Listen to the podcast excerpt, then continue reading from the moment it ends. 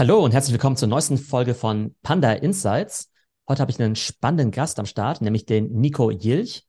Der wird sich gleich vorstellen, aber der Nico ist Finanzjournalist, vor allem auch Bitcoin-Experte.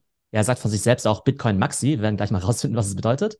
Aber dementsprechend werden wir auch gleich einen Deep Dive machen ins Thema Bitcoin und natürlich andere aktuelle Themen rund ums Thema Krypto.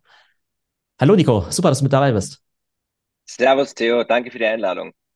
Genau, dann stell dich doch mal kurz vor, was machst du gerade so, was ist dein Werdegang und wie bist du mit dem Thema Krypto in Berührung gekommen?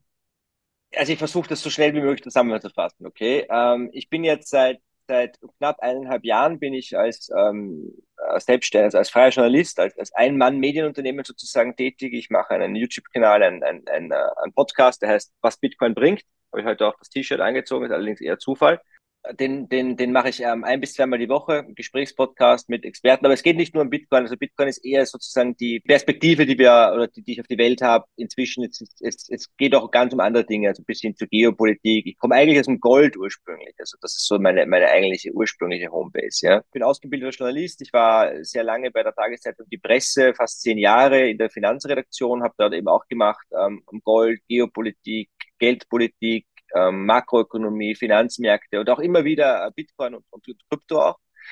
Ähm, allerdings so on and off. Also das war halt immer ein, ich habe 2013 das erste Mal über Bitcoin geschrieben, ähm, habe damals auch das erste Mal gekauft, habe es natürlich nicht gehalten. Ja, ich habe ähm, insgesamt ja, ich habe sieben, sieben Jahre gebraucht, bis ich überzeugt war, dass Bitcoin bleiben kann und, und, und auch wirklich eine positive Wirkung haben, haben kann auf die Welt. Aber inzwischen bin ich's und ich habe auch als, als Journalist tatsächlich den, den, den Aufstieg eigentlich von, von Bitpanda gut äh, dokumentiert. Also ich habe das erste Interview mit, mit äh, Erik und, und Paul gemacht, da waren sie noch zu dritt äh, oder vielleicht ein bisschen kurz danach. Ja. Also ich habe das, das, das hat dann auch sehr gut gepasst. Wir waren die einzige Mainstream-Zeitung, die sich dafür je interessiert hat, quasi quasi für das Thema Krypto, Bitcoin, jetzt sage ich mal bis, bis 2018, 19 dann, äh, als das Thema wirklich, wirklich ähm, in Mainstream aufgeschlagen ist. Und jetzt sowieso, also jetzt ist es ja Bitcoin inzwischen in den, im US-Präsidentschaftswahlkampf angekommen. Also es geht jetzt eh alles gerade sehr schnell.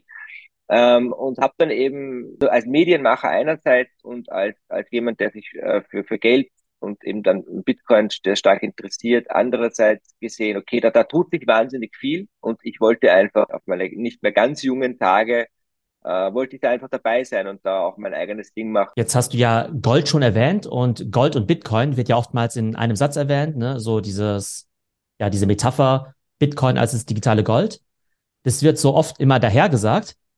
Aber lass uns da auch mal ein bisschen tiefer gehen. Also ähm, ist mhm. das für dich überhaupt eine eine passende Metapher oder wo ist denn überhaupt der Zusammenhang zwischen Bitcoin und Gold? Also ich glaube, die, die Metapher ist jetzt nicht unpassend. Sie ist auch nicht richtig gut. Sie ist gut, um Menschen das Thema näher zu bringen, die mit dem Thema noch nicht wirklich noch gar nichts am Hut haben, sage ich mal. Ja, also das, das Bild des digitalen Goldes ist deswegen gut, weil Gold ist etwas, das selbst wenn ich mit, mit Finanzen eigentlich nichts zu tun habe, ist Gold etwas, das Menschen sich gut vorstellen können. Also Gold ist etwas, da ist eine gewisse Instinkt, Liquidität drinnen. Wenn es unsicher wird, kauft man Gold, das kann man in der Hand halten, das ist schwer, das glänzt, das hat eine 5000 Jahre alte Geschichte. Das wird von den Notenbanken gehalten, das wird, ist auf der ganzen Welt verteilt. Es gibt gewisse ähm, Parallelen zwischen Bitcoin und Gold, nicht zuletzt die, dass Bitcoin auch in seinem Design natürlich ähm, auch auf Gold aufbaut. Also Gold ist eindeutig von, von seinen ökonomischen Funktionen her ein Vorbild. Sieht man auch in den, in den dem, was Satoshi Nakamoto auch geschrieben hat. Und das kann man auch sehen durch die Bezeichnung Mining, beispielsweise für das, für das Bitcoin-Mining eben, dass eben dieser Bezug zum Gold genommen wird. Gold als ein knappes monetäres Gut. Ja, ist sozusagen Vorbild für Bitcoin. Aber es ist natürlich auch ein schlechtes Bild aus zwei Gründen. Erstens, wenn du Ökonom bist, wenn du in einer Bank arbeitest, wenn du in einer Zentralbank arbeitest, dann kannst du halt mit Gold gar nichts anfangen. Dann ist Gold für dich ein, ein, ein barbarisches Relikt aus der Vergangenheit. Das ist das eine. Das zweite ist natürlich, äh, Bitcoin als digitales Gold zu bezeichnen, ist ein bisschen so wie das Internet als digitales Telefon zu bezeichnen. Ja, ja ist es schon auch. Aber es sind da noch andere Dinge dabei, die, wenn man es als digitales Gold bezeichnet, vielleicht einfach unter den Tisch fallen. Das Spannende finde ich jetzt ja, dass dieses physische Gold, damit kommt ja letztendlich ja kaum jemand in Kontakt, ne? Also klar, es gibt Juweliere und so, aber sonst ist es ja relativ abstrakt und es wird ja eher so dieser Vermögenswert von Gold irgendwo gehandelt. Irgendwie ist doch auch egal, ob es jetzt physisch existiert oder nicht, oder? Oder spielt die physische Komponente überhaupt eine Rolle? Naja, egal, egal ist es nicht. Also die physische Komponente spielt schon eine Rolle. Also erstens hast du, wenn du den internationalen Goldmarkt betrachtest, dann ist fast 50 Prozent der Goldnachfrage ist eigentlich Schmucknachfrage. Das ist dann auch schwer zu definieren. Wo hört Schmuck auf? Ähm, und wo fängt Geldanlegen an. Ähm, wenn wir jetzt in, in, in Wien oder in München zum Juwelier gehen, dann kaufen wir meistens ähm, mit einem viel zu hohen Aufschlag auf dem, auf dem Goldpreis.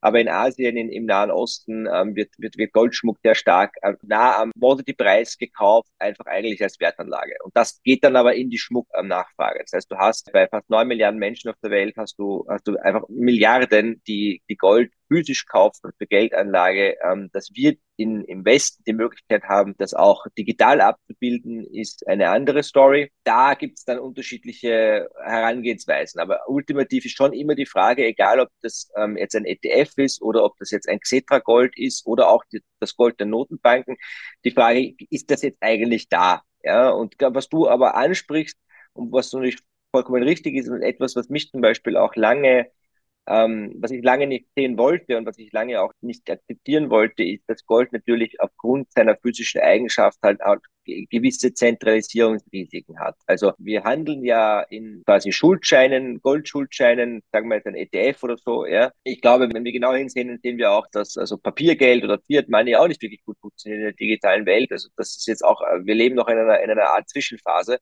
Ähm, und Bitcoin ist tatsächlich in meinen Augen die Lösung für, für dieses Problem, weil es nur in der digitalen Welt lebt, was wiederum für die Menschen, die auf die physische Form von Gold stehen, ähm, ganz schwer zu begreifen ist, dass etwas, dass etwas nur in der digitalen Welt leben kann, was aber, wenn man genau hinsieht, dann auch der Vorteil ist von Bitcoin. Klammer auf, es lebt zwar nur in der digitalen Welt, hat aber eben durch das Proof of Work und durch die Energienutzung, ähm, die in meinen Augen komplett falsch verstanden wird, äh, eben einen, einen Anker in der Realität. Das heißt, ich kann Bitcoin nicht einfach aus dem Nichts schaffen, sondern ich muss Energie und Arbeit, Proof of Work aufbringen, um Bitcoin zu schaffen. Das heißt, wenn ich Bitcoin halte, kann ich mich darauf verlassen, dass nicht jemand anderer einfach einen Knopf drückt und dasselbe Asset sich tausendfach ins Portfolio legt, wie zum Beispiel mit Fiat Money ist ja wohl möglich. Wir können das zurückdiskutieren bis zu den ersten Goldschmieden. Also das Problem gab es bei Gold immer, du hast das hinterlegt, dann hat der Goldschmied dir einen Zettel ausgegeben, dann hat der Goldschmied sich nach irgendwann mal gedacht, ja Moment, ich habe jetzt schon 100 Zettel ausgegeben, wenn ich noch zwei Zettel mache und mir was Schönes kaufe,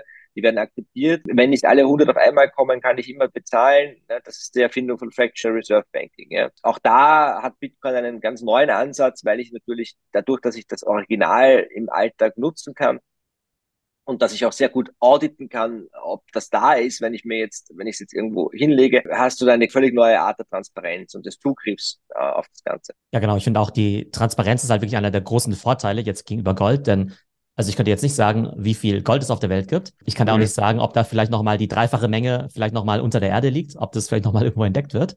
Ähm, das heißt, man kann ja wie sehr schwer, ja, jetzt sagen, wie viel es da wirklich gibt, aber kannst mich vielleicht gleich korrigieren. Vielleicht weiß man das ja auch tatsächlich.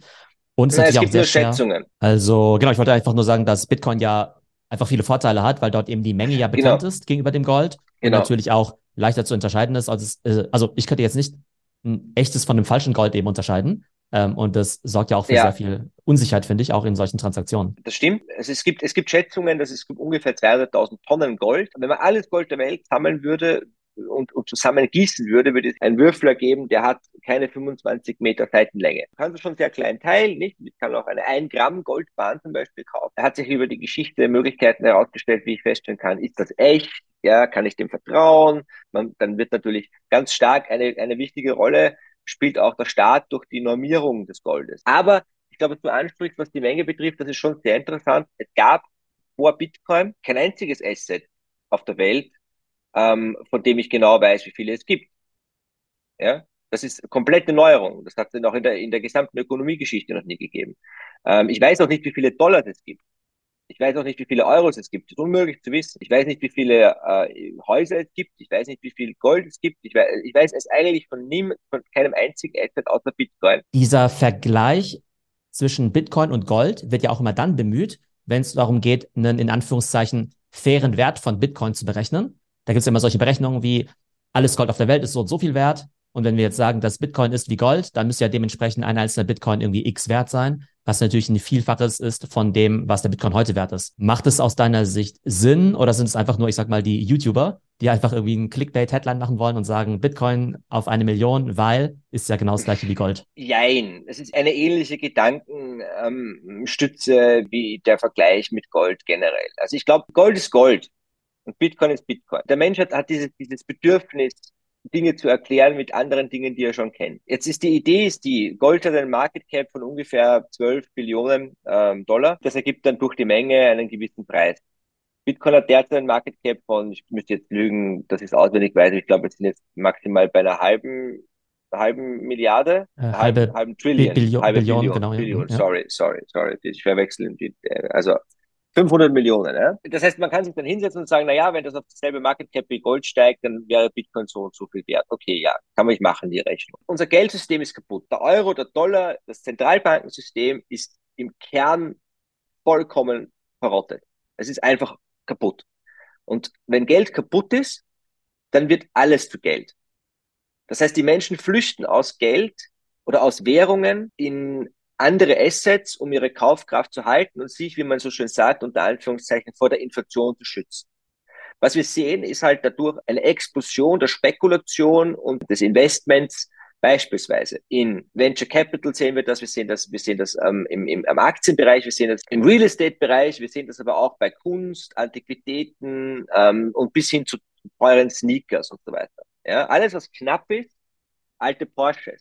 Alles, was knapp ist, wird plötzlich teurer. Und Gold ist ein Profiteur davon. Was will ich damit sagen? Was ich damit sagen will, ist, dass in allen Assetklassen, die wir heute haben, äh, ein sogenanntes Store of Value Premium drinsteckt. Das drinsteckt, weil Geld oder Währungen die Funktion des Wertspeichers nicht gut ähm, umsetzen. Bitcoin ist angetreten, um das zu ändern.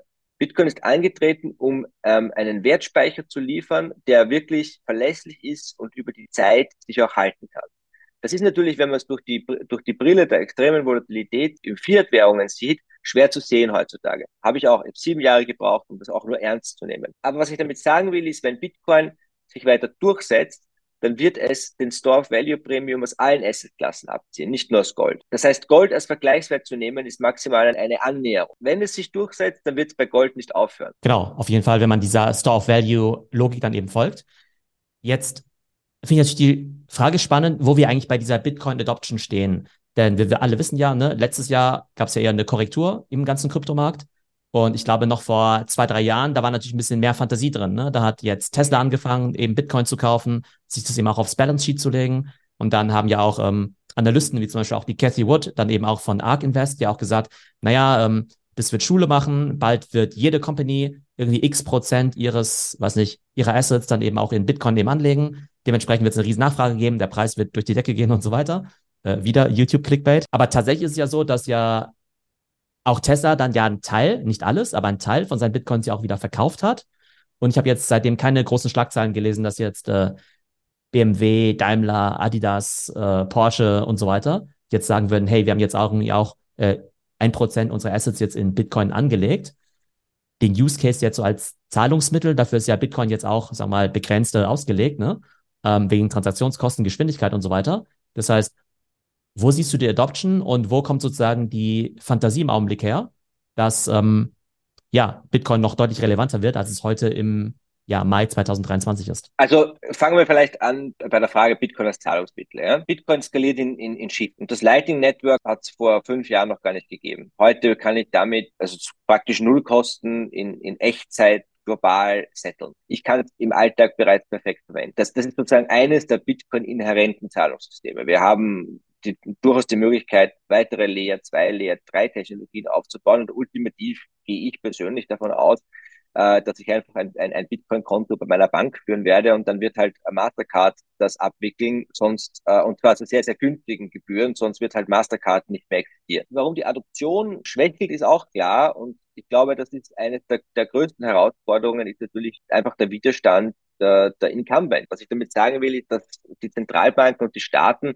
natürlich nur ein sehr eingeschränktes Interesse daran haben, dass wir da ein offenes Zahlungsprotokoll haben, das ihnen eigentlich langfristig die, die das Zepter aus der Hand nimmt, was die, die Geldpolitik betrifft. Ich glaube, was wir wahrscheinlich sehen werden ähm, in den kommenden Jahren, sind größere Firmen, die es als Zahlungsmittel akzeptieren. Ich glaube, Tesla war so ein, ein Testcase. Ich möchte nicht sozusagen irgendwie hyperbolisch wirken. Ich weiß es nicht, ja, ob wir wirklich schon im nächsten Schritt Bitcoin als Zahlungsmittel breitflächig sehen werden. Ich kann mir aber schon vorstellen, dass der ein oder andere größere Konzern sich wieder an das Thema heranwagen wird. Ultimativ einfach aus ökonomischer Überlegung. Also wenn die Menschen Bitcoin nutzen wollen äh, und auch durch die Nutzung von Bitcoin vielleicht Einkäufe tätigen, die, die sie sonst nicht tätigen würden, dann wird sich, werden sich Unternehmer finden, die das, die das nutzen werden. Aber wenn man jetzt allein an so einen Vorfall denkt, wie jetzt äh, Silicon Valley Bank, ne, wo dann auf einmal das ganze Geld weg ist und wo dann eben die Deposit Insurance dann eben auch nur, weiß nicht, 100, 200, 250.000 Dollar irgendwie abdeckt. In so einem Fall denkt man sich irgendwie schon, naja gut, also wenn ich das jetzt auf meiner eigenen Wallet hätte, dann wäre das Geld halt schon ein bisschen sicherer. Also ich glaube, also klar, wir wollen natürlich nicht immer vom Worst Case ausgehen, aber ich glaube, es gibt schon ziemlich viele dumme Dinge, die passieren können, die einen zumindest mal drüber nachdenken lassen. Naja, ist mein Geld bei der traditionellen Bank eigentlich wirklich so sicher, wie ich das annehme, selbst in sehr stabilen Systemen, wie jetzt zum Beispiel in Deutschland oder Österreich? Die Silicon Valley-Leute haben ja das Geld rausbekommen. Warum? Weil der Staat es einfach äh, gedruckt hat. Weil sie dann doch impliziert garantiert haben. Du das Geld rausbekommst, du hast die Inflation erwähnt, nicht? Also das ist das nächste Thema. Du kriegst das Geld vielleicht raus, aber es wird halt immer weniger wert. Ich weiß gar nicht, wie die Zahlen derzeit in Deutschland sind, aber in Österreich steigt steigt die Inflation schon wieder. Ähm, die Inflationsrate, die Teuerungsrate. Ja, ähm, 10 Prozent, ich meine, das ist verrückt.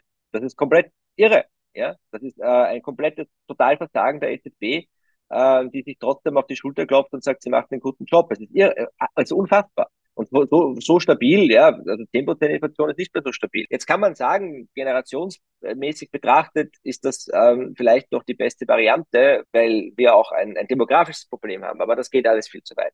Aber ja, du hast recht. Wir dürfen auch nicht unterschätzen, wie, wie digital affin natürlich junge Menschen sind. Ja, also ich bin ja nicht so ganz jung, aber ähm, wenn du heute 20 bist, dann bist du de facto schon in einer Welt aufgewachsen, in der äh, es Bitcoin immer gegeben hat. Was ich halt bei Bitcoin ganz spannend finde, ist, dass da natürlich die Meinungen auch auseinandergehen. Ne? Da gibt's ja auf dem Spektrum ja alles. Also da gibt's natürlich die Leute am einen Ende des Spektrums, die sagen, ja, Bitcoin, Krypto, irgendwie alles Betrug.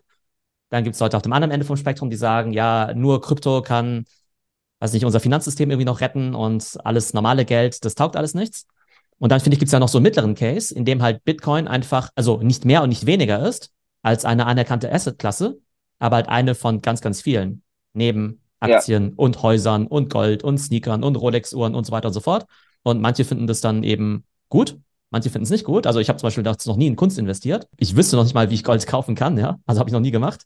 Habe aber dafür natürlich irgendwie Tech-Aktien gekauft, finde irgendwie Uhren ganz cool und habe natürlich Krypto gekauft. Wo siehst du persönlich das Ganze? Also wahrscheinlich jetzt nicht beim Betrug, aber denkst du, dass das, das Endszenario einfach sein wird, dass, ich meine, das wäre ja vielleicht sogar positiv, ne? wenn Bitcoin vielleicht irgendwann gar nicht mehr so sexy ist und gar nicht mehr so viel in der Presse, sondern man einfach sagen kann, okay, das ist halt eine etablierte Assetklasse, die rettet jetzt vielleicht nicht die Welt, aber ist trotzdem sehr solide und Leute, die sich dafür interessieren, die wissen halt, was sie davon zu halten haben. Ist ein total ähm, vernünftiger Ansatz.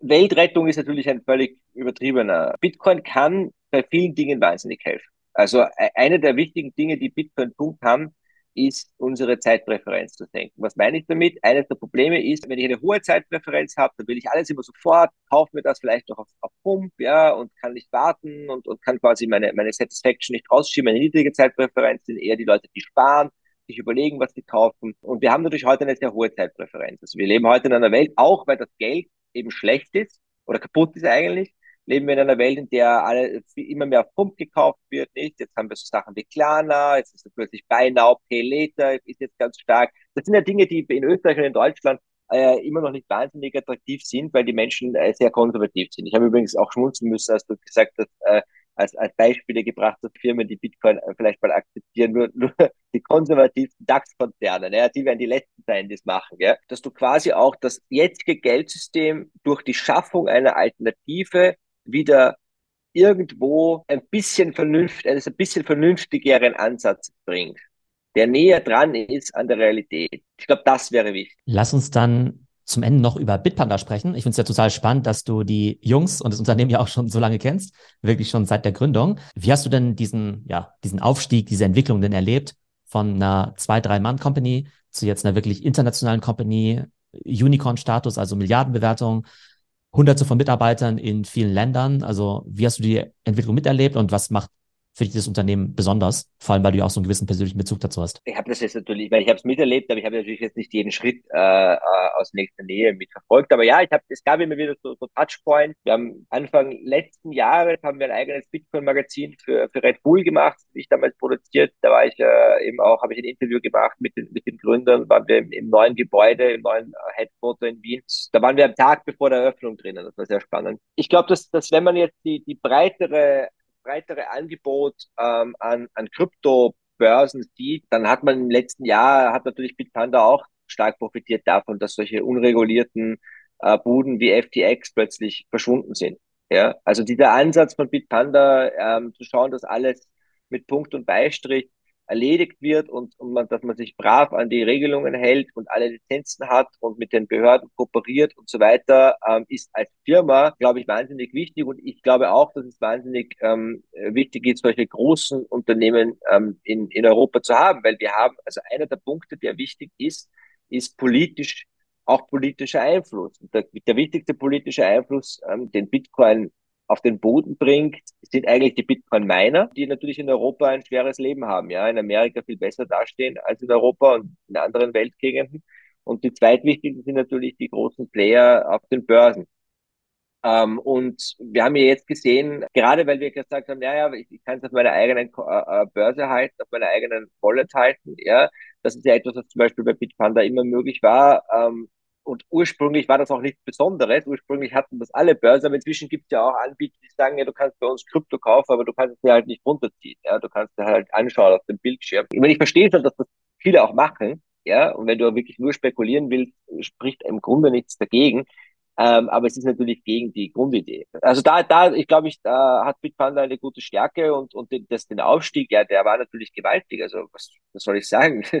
Äh, das erste, schau, alleine, dass das erste Unicorn aus Österreich eine Bitcoin, als eine Bitcoin-Firma ist und als Bitcoin-Broker angefangen hat. Ja, das ist ja insane. Ich weiß jetzt nicht, was jetzt die weiteren Pläne sind und wie es jetzt weitergeht. Und heute wurde ja auch eine, eine, eine Technologiepartnerschaft mit Coinbase schon bekannt gegeben, habe ich gesehen, kurz auf LinkedIn. Ja. Also ich weiß nicht, was so die Pläne sind. Und als jemand, der sich eben auf Bitcoin konzentriert, äh, nutze ich natürlich auch gerne Bitcoin-Only-Broker. Aber den Ansatz zu sagen, wir, wir, wir verkaufen das, was unsere Kunden von uns wollen, das kann ich total nachvollziehen aus Unternehmenssicht. Ich sage mal, dieser Ansatz, alles nach Punkt und Beistrich zu machen, hat sich jetzt bei dieser ganzen FTX-Sache schon ausgezahlt. Ähnlich wie das zum Beispiel bei Kraken der Fall ist. Aber ihr solltet Lightning implementieren. Und zwar so schnell wie möglich. Ja, müssen wir genau, kannst du dem Erika mal mitgeben. Vielleicht noch zum Thema, ähm, wenn wir jetzt mal wieder ganz pragmatisch zum Thema Zahlungsverkehr gehen, dann haben wir ja gesagt, okay, ähm, ne, Bitcoin mit Lightning funktioniert besser als viele denken. Ähm, was ich jetzt aber ganz spannend finde, so dieser Otto-Normalverbraucher, dem ist ja vielleicht sowas wie Dezentralisierung und äh, weiß nicht, not your keys, not your coin und so weiter vielleicht im Alltag gar nicht so wichtig. Der will einfach Geld von A nach B verschicken. Und jetzt gibt's da ja verschiedene Varianten. Also ganz einfach, also in den USA kannst du einfach irgendwie von, weiß nicht, Apple Pay einfach Geld per SMS mehr oder weniger halt an deine Freunde schicken. Oder es gibt ja Venmo oder solche Geschichten.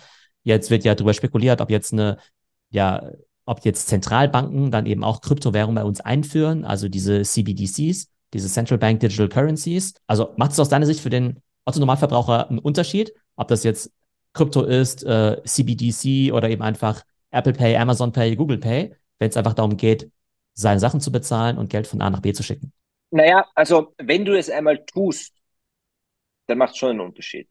Wenn du merkst, dass du mit Bitcoin quasi eine Barzahlung tätigen kannst, unter gewissen Anonymität. Es ist nicht total anonym. Es ist, Bitcoin ist ja nicht, ist ja nicht äh, keine Privacy Coin in dem Sinn. Aber unter gewisser Wahrung deiner Anonymität, dass du nicht bei jeder, bei jedem Checkout gleich deine ganzen Kreditkartendaten hinterlegen musst und so weiter. Ja, ähm, das halte ich schon für wahnsinnig wichtig. Also Privacy ist ein enorm wichtiges Thema, das viel zu wenig betrachtet wird und auch in der EU äh, mit Füßen getreten wird, was mir wirklich große Sorgen bereitet. Äh, und da kann Bitcoin enorm helfen. Ähm, ich ich glaube, was du meinst, ist, interessiert das denn die Leute, womit sie jetzt am Ende des Tages zahlen? Ich, das habe ich damit vorher gemeint. Ich glaube, Bitcoin ist eine Lösung, ultimativ nicht primär für das Zahlungslevel, sondern für das Geldlevel drunter. Also das Asset, das ich als Geld verwende, das ist halt schlecht. Das habe ich eh schon. Ich bin heute ein bisschen on fire und habe es ein bisschen klar, aber ich sage es schon relativ klar gesagt. Das ist kaputt. Der Euro ist und der Dollar sind im Grunde genauso kaputt wie die türkische Lira. Wir trauen es uns nur nicht zu sagen. Jetzt sieht man noch, dass es den Leuten wahrscheinlich dann egal ist. Das, das habe ich ja damit gemeint. Ich glaube schon, dass wir irgendwann mal einfach, ich werde einfach mit Bitcoin über mein Apple Pay zahlen können. So, das war unsere Folge mit dem Nico Jilch. Man merkt einfach, dass er sich extrem gut mit dem Thema Bitcoin auskennt. Ich habe auf jeden Fall wieder viel dazugelernt und ich hoffe, euch hat die Folge gefallen und bis zum nächsten Mal. Und ganz wichtig noch unser Disclaimer. Die vergangenen Wertentwicklungen geben keinen Hinweis auf zukünftige Ergebnisse und die Inhalte des Podcasts stellen weder eine Anlageberatung noch ein Angebot oder eine Aufforderung zum Kauf von digitalen Assets dar. Investieren birgt Risiken. Vor dem Abschluss einer Transaktion sollten stets eigene Recherchen durchgeführt werden.